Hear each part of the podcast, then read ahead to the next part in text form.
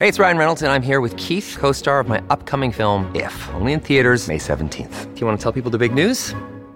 All right, I'll do it. Sign up now and you'll get unlimited for $15 a month in six months of Paramount Plus Essential Plan on us. Mintmobile.com slash switch. Upfront payment of $45 equivalent to $15 per month. Unlimited over 40 gigabytes per month. Face lower speeds. Videos at 480p. Active Mint customers by 531.24 get six months of Paramount Plus Essential Plan. Auto renews after six months. Offer ends May 31st, 2024. Separate Paramount Plus registration required. Terms and conditions apply if rated PG.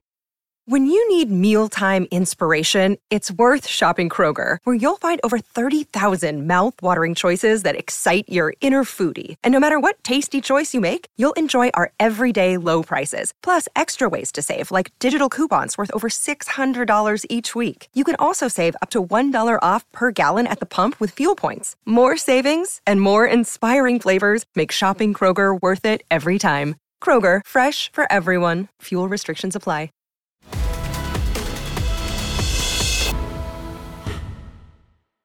Hola a todos, bienvenidos a The Health Theory. El invitado de hoy es el Dr. Stephen Gundry. Es un cirujano cardíaco, investigador médico, expresidente de la Asociación del Corazón y autor bestseller del New York Times del fascinante libro Paradoja Vegetal. Ha realizado 10.000 cirugías y tiene el récord de mayor supervivencia de un trasplante de corazón de cerdo a un babuino. Y lo que quiero saber es cómo tú, alguien que come una dieta basada en plantas, cómo llegaste a la conclusión de que hay algunas plantas que son buenas y algunas que son malas para nosotros. Bueno, empecé con una especialización en la Universidad de Yale como estudiante en la Edad Media, donde podíamos diseñar nuestra especialidad y podíamos desarrollar una teoría que queríamos defender. Y mi teoría era que podrías tomar un gran simio, manipular su suministro de comida y su entorno y probar que llegaría a un ser humano. ¿Durante generaciones? Por un largo periodo de tiempo. Y así de hecho defendí mi tesis y obtuve honores. Y le di mi tesis a mis padres y me fui para convertirme en cirujano de corazón y cardiólogo. Y ah, una de las cosas que descubrí en ese entonces fue que evolucionamos en relación con las plantas que estamos comiendo o los animales que estamos comiendo, pero en ese entonces comíamos hojas. Y en realidad ahora hay evidencia que lo que nos hace humanos, a diferencia de un chimpancé, es un cambio distintivo en el microbioma intestinal entre cuando los chimpancés y los gorilas evolucionaron y nosotros evolucionamos, y en realidad puedes diferenciar a un humano por su distintivo microbioma intestinal eh, en, lugar de un chimpancé, por ejemplo. Mm. Compartimos el 98% de todo nuestro material genético con chimpancés y gorilas, y sin embargo somos diferentes, y lo que nos hace diferentes de ellos no son nuestros genes, en realidad son los genes de nuestro microbioma. Desafortunadamente, mi esposa ha tenido una experiencia muy real con lo importante que es el microbioma.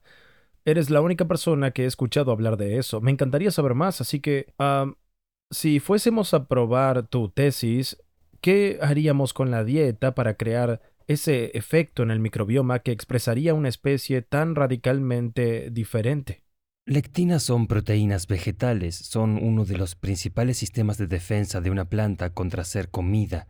Una de las cosas que es difícil que conceptualicemos es que las plantas no quieren ser comidas, en realidad tienen vida y estaban aquí primero.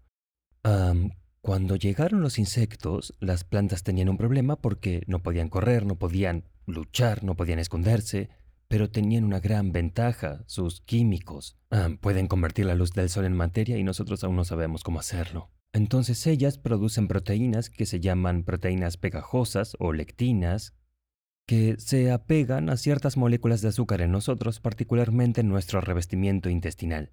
Por cierto, si alguien tiene sinusitis o alergias cuando comen ciertas comidas, en realidad estás produciendo moléculas de azúcar en tu mucosidad para atrapar lectinas, y hay mucha gente que tenía sinusitis crónica, incluyéndome, cuando conseguimos sacar las lectinas de nuestra dieta se fueron por completo. Así que las lectinas se unen a las moléculas de azúcar. Las lectinas causan que la pared de nuestro intestino se separe realmente y la gente ha escuchado el término intestino permeable. Solía, si me hubieras preguntado antes si pensaba que el intestino permeable era un problema, habría dicho que era una pseudociencia. Ahora, con los avances y el entendimiento de cómo funciona el microbioma y cómo funcionan las lectinas, creo que todos los que tienen una enfermedad tienen un intestino permeable. Bueno, soy algo tonto. Hipócrates dijo esto hace 2500 años, que toda enfermedad comienza en el intestino. Así que una de las cosas que sabemos sobre la investigación es que la investigación es la reinvestigación, observar. ¿Por qué alguien ya sabía esto? Eh, Hipócrates lo sabía hace 2500 años. Es muy interesante y escuché esa cita tantas veces y es algo que acepto y digo, vaya, qué gran idea. ¿Qué crees que lo llevó a eso? Incluso, incluso ahora es difícil conceptualizar el microbioma porque es invisible. Entonces, ¿cómo, cómo llegó a esa conclusión? Tenía una interesante teoría. Creía que todos, cualquier criatura, tiene lo que él llamó, la traducción es energía de fuerza vital verde, que en realidad quiere una salud perfecta para esa criatura y que es una fuerza impulsora. Desgraciadamente, creía como yo, que había fuerzas externas que estaban impidiendo esa expresión de energía de fuerza verde. Así que pensó que el propósito de un médico era identificar aquellas fuerzas externas que estaban manteniendo a la energía verde escondida y eliminarlas o enseñar al paciente a quitárselas. Y luego el paciente se curaría a sí mismo porque la energía de Fuerza Verde se haría cargo. Ahora, eso suena como algo de moda y algo tonto, pero tenía toda la razón. Y una de las cosas que supongo yo y otras personas hemos descubierto es que uno de esos factores contribuyentes externos son las lectinas. Y si eliminas ciertas lectinas, las cosas comenzarán a curarte. te daré otro ejemplo. Si estamos en el océano, en un barco, y el barco tiene una fuga en el fondo del barco y el agua se filtra, tenemos dos opciones. La primera es tomar un balde y sacar el agua. Cuanto más grande es el agujero, como dice el dicho, necesitaremos un balde más grande. Y creo que la mayoría de los sistemas para curar el intestino le están dando baldes a la gente para sacar lo que sea es mucho más fácil tapar el agujero. Y entonces no necesitas baldes. Y si las lectinas son una de las principales formas de tener intestino permeable, entonces, si eliminamos las lectinas de nuestra dieta, así es como tapamos los agujeros. Desafortunadamente, el revestimiento del intestino tiene una célula de espesor. Así que imagina el grosor de una célula almacenando lo que comes o todo lo que vive en ti como las bacterias separadas de ti y todo está unido, están almacenados en un mismo lugar. Entonces lo que dice el doctor Fasano es que el gluten, que es una lectina, es que el gluten hace que sea un problema causando intestino permeable. Entonces cuando esos espacios estén abiertos, no solo pasan las lectinas, que son proteínas extrañas, son astillas, sino también trozos de bacterias o bacterias vivas atraviesan la pared. Ahora del otro lado de la pared está tu patrulla fronteriza, tu sistema inmunológico, y el 65% de todos los glóbulos blancos en nuestro cuerpo están contra esta pared. ¿Por qué están ahí? Porque ahí es donde el problema va a ocurrir si es que ocurre. Así que cuando estas proteínas extrañas cruzan la pared, el sistema inmunológico suena la alarma, suenan las sirenas, pasamos al nivel de amenaza 5, sacamos los aviones de combate y vamos al estado de guerra. Y como digo en el libro, el estado de guerra se ha manifestado de múltiples maneras, ya sea niebla mental, ya sea artritis, ya sea depresión o ansiedad, ya sea enfermedades coronarias, que por eso me interesé en primer lugar. Y todas estas cosas, volviendo a lo que dijo Hipócrates hace 2500 años, que si quieres curar la enfermedad, ve al intestino. Y veo esto, por ejemplo, tenía tantas alergias de joven y en la universidad que tenía que darme vacunas contra la alergia y, ¿sabes? Oh, eres alérgico a cosas. Bueno, mis alergias eran solo porque mi sistema inmunológico estaba en sobrecargado. Ya no tengo alergias. No superé mis alergias durante los últimos 17 años. Le dije a mi sistema inmunológico que se relaje, no hay nada interesante aquí, porque nada pasa por la frontera. Eso es interesante. Un problema que empecé a tener hace tres meses es mucha comezón y luego tengo comezón en el pecho, en mi espalda y digo, ¿qué sucede? Porque soy muy riguroso con mi dieta. No hago trampa, pero un par de veces al año me pongo muy estricto. Y luego comenzó con como una mancha en mi cuello y luego yo tuve que usar playeras de manga larga. Tenía una gran erupción. Fue, fue una locura y nunca me había pasado algo así. Y entonces yo pensaba, sé que es algo que estoy comiendo dentro mío, puedo sentir que es verdad, pero no he cambiado mi dieta, así que pensaba, ¿qué puede ser? Y antes de decirte qué es lo que creo que es, ¿qué pasa cuando escuchas cosas así? ¿A dónde vas? Bueno, tu... la mejor manera de pensar en tu piel es tu... el revestimiento de tu intestino es tu piel al revés. Eso es fascinante. Y así que tienes de tu boca hasta el ano un tubo que tiene la superficie de una cancha de tenis. Y todo lo que tragas en realidad está fuera de ti mientras se mueve por el interior. La piel interior tiene las mismas funciones que la piel exterior y eso es mantener las cosas malas afuera, pero también tiene un defecto fatal. No solo tiene que mantenerlas afuera, tiene que dejar entrar las cosas, como las proteínas, las grasas y los azúcares que comemos. Así que ahí es donde la travesura puede suceder. Pero cuando veo a alguien con un problema externo de la piel, siempre es un reflejo de lo que está sucediendo en el intestino. ¿Cuál es ese proceso? ¿Cómo se ve? ¿Cómo pueden las personas que están viendo, si están luchando con algo, cómo empiezan ese proceso de reparación? Bueno, sabes, creo que lo primero es conseguir sacar los principales alimentos con lectina de tu dieta. No te agradaré por unas semanas, pero la mayoría, incluso luego de un tiempo, comienza a notar una diferencia. Ahora, ¿cuáles son? Son alimentos que en realidad evolutivamente no fueron diseñados para comer. Los frijoles son tan letales crudos que hay muy buenos estudios en humanos que dicen que pueden causar diarrea sanguinolienta masiva y hay algunos estudios en monos, monos resus y monos de terciopelo rojo que dicen que puede causar problemas cardíacos e incluso daño renal por la lectina.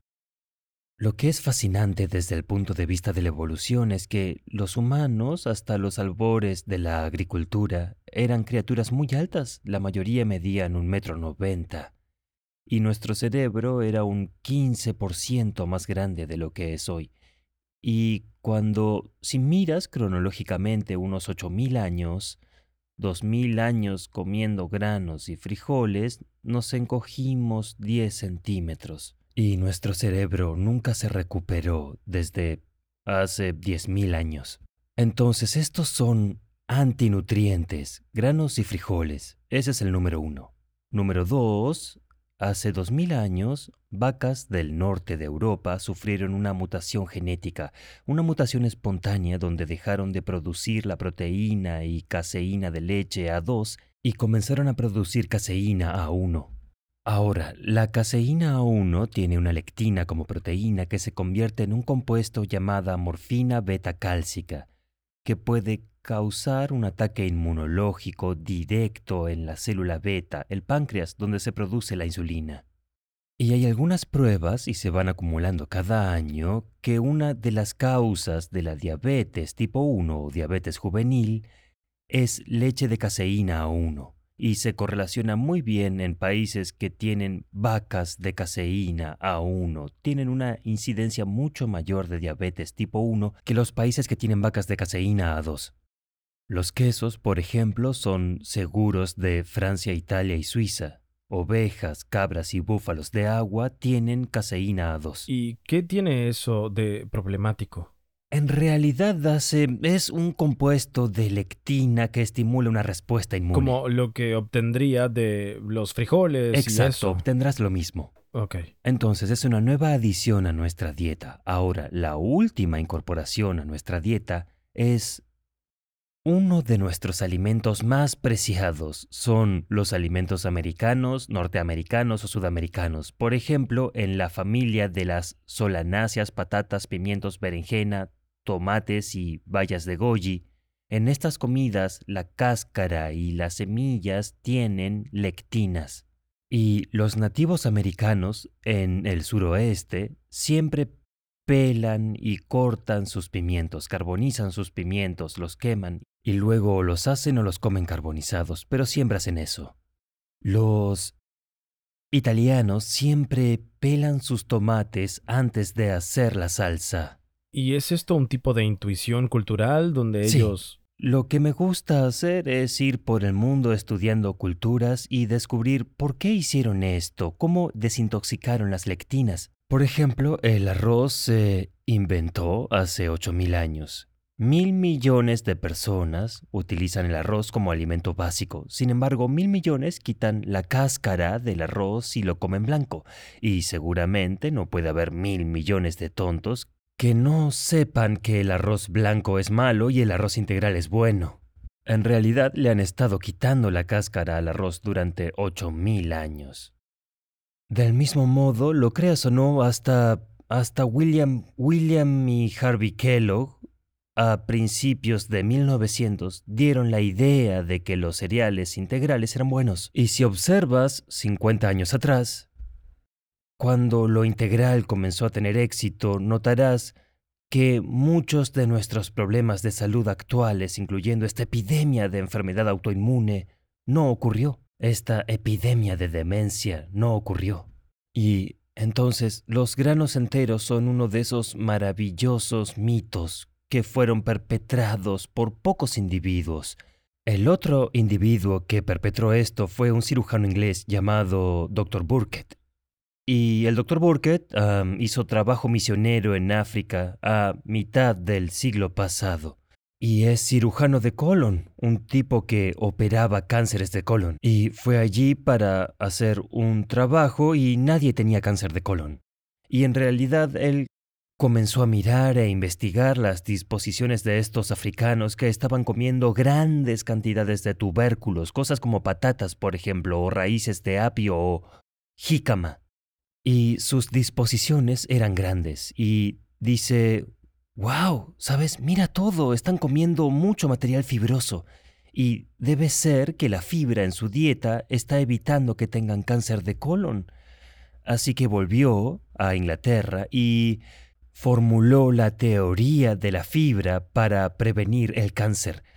El problema es que en Inglaterra no tenían muchos de este tipo de tubérculos, pero tenían toneladas de lo que se llama fibra insoluble en forma de trigo y centeno y cebada e incluso avena.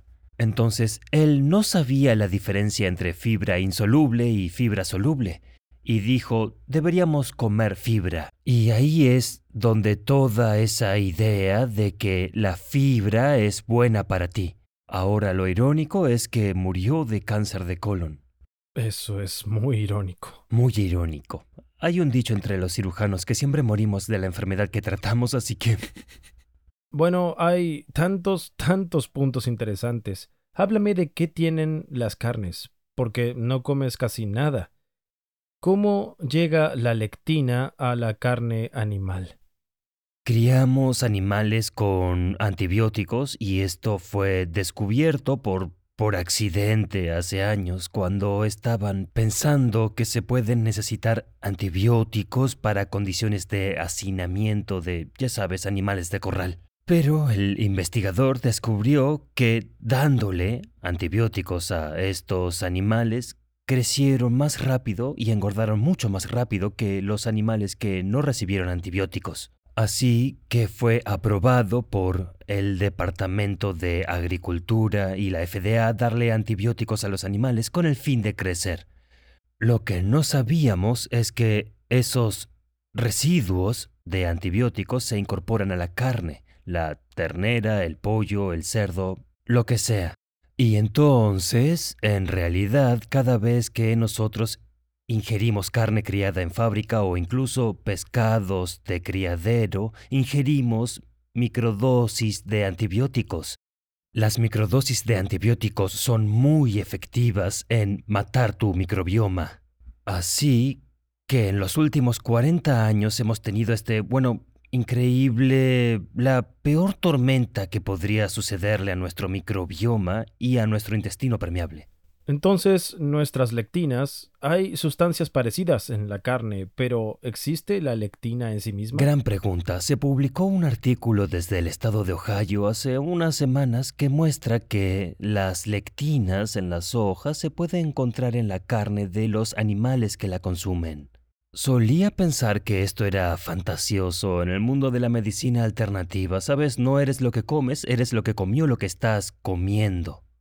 Y como empecé a ver más pacientes autoinmunes, tuvimos informes de casos de, en particular hay una mujer psicóloga en LA de la que hablo en el libro, quien tuvo lupus. Estaba tomando dos drogas y dejó toda la medicación siguiendo este programa y su lupus se fue. Ella tenía erupciones. Y em, volvió a verme y dijo, sabes, todo está genial, pero tengo este eczema, esta erupción en mis párpados.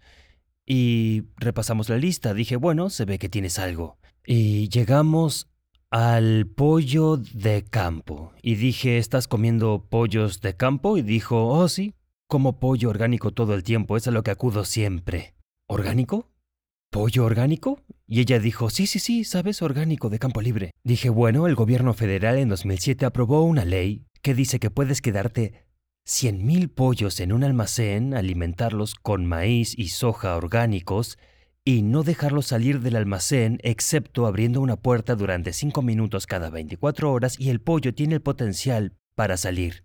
Y esa es la definición del gobierno de pollo ecológico de campo. Vaya.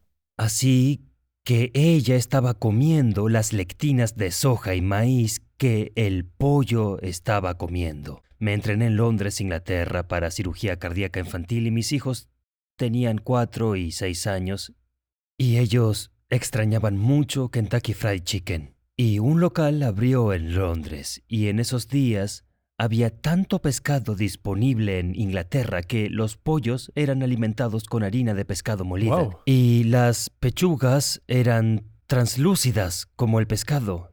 Y... entonces vamos a Kentucky Fried Chicken, ambos agarran un muslo, luego lo muerden y mi hijo de cuatro años dice, oh, nos engañaste, esto es pescado, oh, no es pollo. Y yo digo, bueno, no, no, no, no, no. Mira, fíjate, muslo, conoces el logo, es pollo. No, es pescado. Bueno, tenía razón. No era pollo. Era un pollo con plumas que en realidad era pescado. Así que tenemos que saber que nuestras gallinas ya no son gallinas, son maíz y soja con plumas. Los estadounidenses obtienen un 70% de átomos de carbono del maíz.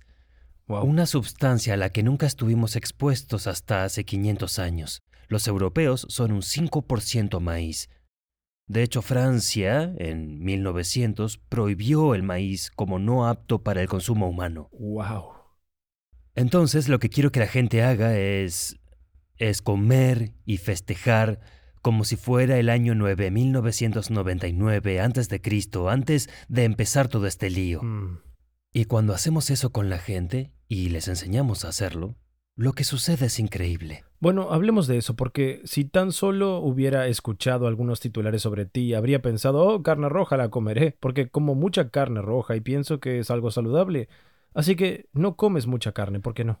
Bien, encontramos que había una molécula, molécula de azúcar, en la pared de los vasos sanguíneos de los cerdos que es totalmente diferente a la molécula de azúcar de nuestro sistema, pero difiere por un solo átomo. Y se llama NU5GC en cerdos, vacas y corderos. Y tenemos lo que se llama NU5AC. Y no tengo nada en contra de la carne roja, pero si miras estadísticamente, los consumidores de carne roja tienen significativamente más enfermedades coronarias y más cáncer. Ahora, ¿por qué cáncer? Bueno, resulta que los cánceres, los tumores en humanos, usan el NU 5GC para protegerse de la detección del sistema inmunológico. El problema es que no fabricamos NU 5GC ni una célula cancerosa, lo que significa que lo adquirieron de fuentes externas como carne de res, cordero y cerdo. Bien, el pescado no lo tiene, tiene la misma molécula que nosotros y el pollo tiene la misma molécula que nosotros. Así que insisto a la gente, si van a comer proteína animal y yo lo hago, que utilicen mariscos o peces salvajes como su fuente de proteína animal. ¿Consumo carne? Sí, quiero decir carne de res, sí, pero consumo res criada de campo y cerdo criado de campo, y lo consumo ah, ocasionalmente, no como un pilar de mi dieta. ¿Y cuál es tu opinión sobre los huevos? La yema del huevo puede ser el alimento más beneficioso que se haya inventado. Y mientras las gallinas sean alimentadas con lo que deben comer, lo que le digo a la gente es que tire las claras. Así que haremos una tortilla de huevo, pero usa cuatro yemas y solo una clara. ¿Y qué hay en las claras o qué tienen que las hace problemáticas? Bien, es proteína animal y veamos otra razón para no comer proteína animal. Tristemente. La proteína animal...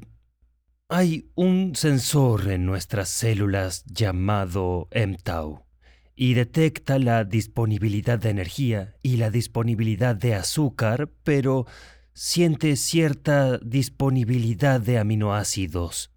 Así que si evitas o disminuyes tu cantidad de proteína animal, tu mTau caerá. Bien, no tenemos forma de medir clínicamente la mTau, pero podemos usar un sustituto para eso, que es un factor de crecimiento similar a la insulina, IGF-1. Y en personas ancianas, y estudio muchos ancianos, 95 años o más, todos tienen factores de crecimiento de insulina muy bajos. ¿Y por qué es un número que quieres bajar? Porque la gente anciana siempre tiene bajos factores de crecimiento de insulina, siempre. Y en mi próximo libro, La paradoja de la longevidad, si miras las sociedades de la zona azul, las personas más longevas de la Tierra, el factor común que todos tienen en su dieta tienen dietas muy diversas. No existe una dieta universal que siga a esta gente. Y yo era profesor en una zona azul, Loma Melinda, durante mucho tiempo. Lo que separa o une todas esas dietas es que comen muy poca proteína animal. Y una de las cosas que notamos sobre los ancianos es que tienen temperaturas corporales bajas, tienen unos 36 grados, mientras que tú y yo tenemos 37, y se vuelven increíblemente eficientes. Mi mentor, el doctor Moreau, siempre dijo que solo tienes ciertos latidos y cuando los usas eh, es el fin. Y en realidad tiene razón de muchas formas, eh, pero lo corolario de eso es, supongamos que tu diseño es que solo obtienes ciertas calorías en tu vida y puedes usarlas rápidamente o puedes repartirlas. Y por eso es, por eso ayunar es muy útil y el ayuno intermitente es útil porque en realidad es una manera fácil para reducir tu consumo de calorías. Y es, sabes, una vez que aprendes a hacerlo, es una manera fácil de hacer que tu sistema funcione. ¿Cómo lo logras? Soy un gran defensor del ayuno intermitente y el ayuno en general. ¿Cómo, cómo lo haces? ¿Cómo haces que sea algo fácil? Yo empecé hace 11 años, desde el primero de enero al primero de junio. Pero durante la semana comía todas mis calorías en unas dos horas, de 6 a 8 pm. Así que de 20 a 24 horas, todos los días, cinco días a la semana, estuve en ayunas 22 horas. Ahora, ¿por qué de 6 a 8 pm? Porque era cuando mi esposa y yo estábamos en casa. y ahora, esto es, como sabes, para alguien que realmente sepa qué está haciendo. Lo que la mayoría que intenta hacer esto no sabe es que alrededor del 80% de nosotros en Estados Unidos somos resistentes a la insulina, tenemos demasiada producción de insulina y no te aburriré ni a ti ni a los oyentes, pero la mayoría no puede ayunar más de unas horas porque no pueden acceder a la grasa que han almacenado. Claro. Y colapsan y a menudo se llama la gripe Atkins o gripe baja en carbohidratos, donde tienen que poder transicionar al uso de cetonas como combustible. Puedes llegar bastante rápido y tenemos consejos en el libro sobre cómo hacerlo. En realidad tienes que usar exógeno por un tiempo, cosas como aceite AMC o el aceite de coco, incluso el aceite de palma rojo. Hay un poco de exógeno en la mantequilla, se llama ácido butírico. Sí, es... el ayuno intermitente es muy poderoso para aliviar el cerebro para cambiar tu relación con el hambre, así lo pienso yo, eso es fundamental. Y luego hacer que tu cuerpo se acostumbre a acceder a tu grasa corporal y eso. Fuimos diseñados para quemar grasa. Solo tenemos que, bueno, usa los trucos para llegar a esa grasa. Para la mayoría que tienen sobrepeso u obesidad, lo frustrante para ellos es que intentan cosas como el ayuno intermitente y son miserables, les da dolor de cabeza y tienen hambre, el cerebro dice, oye, ¿sabes qué? ¿Qué pasa? No lo entiendo. Es ver agua por todas partes y no poder beber. Y vemos tantas personas con sobrepeso y obesas. Yo tenía 30 kilos de más, era obeso. Corría 50 kilómetros a la semana, iba al gimnasio una hora al día y vamos, ¿cómo es que soy gordo? No podía acceder a mis depósitos de grasa porque tenía un elevado nivel de insulina. Cuando yo, ya sabes, bajé mi insulina. ¡Wow! Ah, ¿Qué es eso? Ahora tengo un nivel de insulina Mm. bajo. Eso es fascinante en cuanto a las complejidades de realmente abrirse paso y descubrir tú mismo qué hacer para perder grasa, bajar peso y sí, es algo muy, muy complejo. Y con ese fin, no necesariamente mi pregunta no es sobre perder grasa, pero dado lo que hemos hablado, lectinas y enfermedades y todas esas articulaciones, dolores, las cosas que vienen con eso, a la psoriasis, todo eso. ¿Qué debería comer la gente? Sabemos algo de lo que deberíamos evitar, pero ¿qué debemos comer activamente?